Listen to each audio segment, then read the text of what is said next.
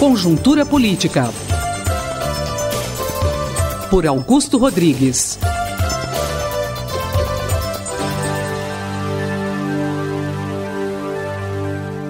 A questão do Eduardo Cunha, a saída dele da presidência da Câmara, esse afastamento definitivo com a renúncia, como ficou a Câmara depois disso? Oi, Sandra, meus ouvintes da Rádio USP.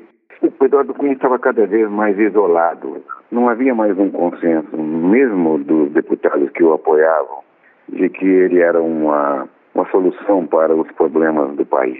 Na verdade, o que é, a consequência da saída é, dele, quer dizer, a derrocada dele, quer dizer, a, a derrota que ele teve na Comissão de Constituição e Justiça, né, que está agora encaminhando é, a sua cassação ao plenário da Câmara, que vai acontecer em agosto, tem como consequência quase que a fragmentação, a explosão dos pequenos e médios partidos em torno dele. Quer dizer, o que nós podemos ter agora é uma, ao final daquela rebeldia é, dos pequenos e médios partidos contra os grandes partidos, os partidos líderes, PSDB, o PT, DEM, PPS, PDT, digamos os partidos mais ideológicos. Né?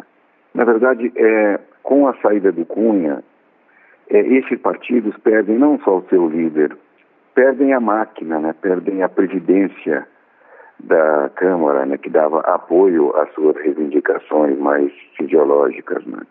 E perdem a causa, né? porque na verdade eles conseguiram, o Eduardo Cunha conseguiu a vitória do impeachment. Né? Nesse sentido, aqueles partidos que vendem apoio parlamentar ao governo em troca da ocupação de cargos, eles já estão com os cargos deles no governo Temer.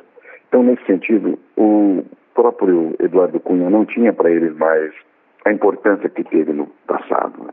Bom, a vitória do Rodrigo Maia como presidente da Câmara, o que se espera para o cenário político a partir de agora? Consequência principal dessa desestruturação do Centrão. Né? Primeira coisa é a retomada do controle da Câmara pelos grandes partidos, né, pelos chamados partidos líderes. Né? O Congresso retoma o seu protagonismo, Sandra, não mais através da barganha e da fisiologia, mas através da política, pela busca do diálogo e do consenso entre partidos e líderes. Então nós vamos ter agora uma vitória aí e uma institucionalização não é, do diálogo político. Não foi gratuito que no final Rodrigo Maia tenha sido eleito, tenha tido o apoio de Aécio Neves do PSDB e de Lula do PT. E não foi gratuito também que ele tenha tido a sua candidatura criada em uma reunião no Rio de Janeiro, há 40 dias atrás, da qual participaram o deputado Carlos Sampaio, do PSDB de São Paulo, e o deputado Orlando Silva, do PCdoB de São Paulo também. Os dois, o, o, o, Orlando Silva, ele tem a mulher dele em Campinas, ele é muito amigo do Carlos Sampaio. Os dois são muito amigos do Rodrigo Maia. Né? E é importante que a gente resgate a história política do deputado Rodrigo Maia. Ele é filho do prefeito do Rio, César Maia. Ele é genro do ministro do atual governo, Wellington Moreira Franco. Ele, antes de entrar na política, trabalhou vários anos no sistema financeiro. Então, ele teve uma formação muito liberal, né? e por isso ele está no DEM hoje, quer dizer, o antigo PFL.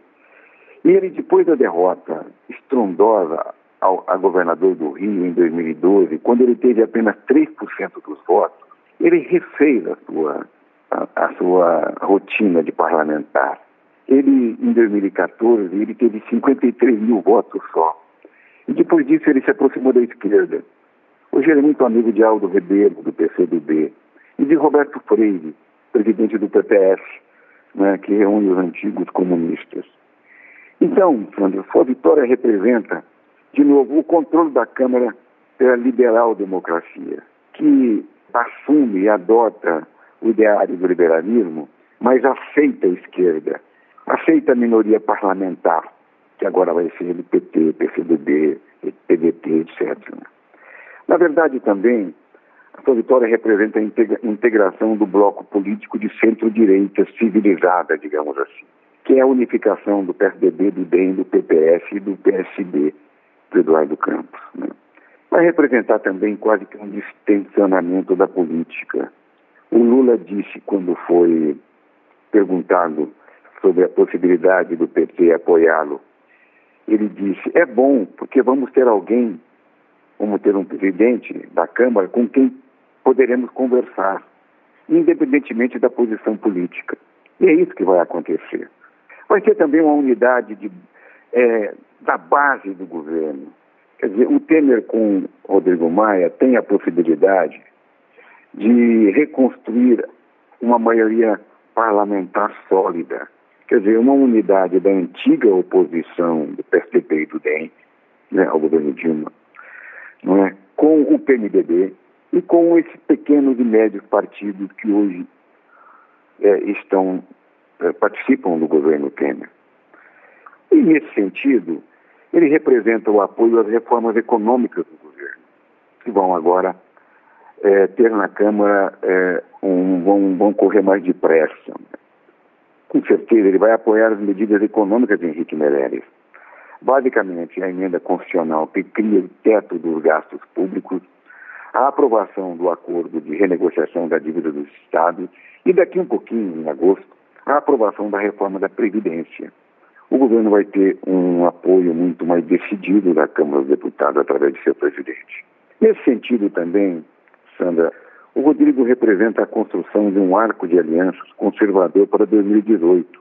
Obviamente que estão todos sonhando lá em Brasília com a união do PSDB e do DEM, do PPS, com o PMDB, em torno da candidatura de um presidente da República para 2018.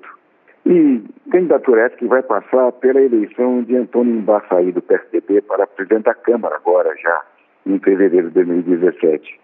E a coisa mais interessante também, a grande novidade da candidatura, da vitória de Rodrigo Maia, é que nós vamos ter a reforma política voltando à Câmara. Porque o Rodrigo Maia é o relator do projeto de reforma política que, está em andamento na Câmara. E com a, a sua eleição, com certeza, aquilo que o governo não estava dando muita importância. A reforma política nunca foi uma proposta não é, uma, que, que, estivesse na agenda estratégica do governo Temer. E com o Rodrigo Maia, como ele é o relator desse projeto, ele está dizendo isso, que vai voltar a esse tema com muita força. E isso é muito bom. Então eu creio que a instabilidade política que tinha como causa a Câmara e o Eduardo Cunha cessa. E a instabilidade virá agora do protagonismo do Judiciário e da Operação Lava Jato somente, que já é muito. Conjuntura Política. Por Augusto Rodrigues.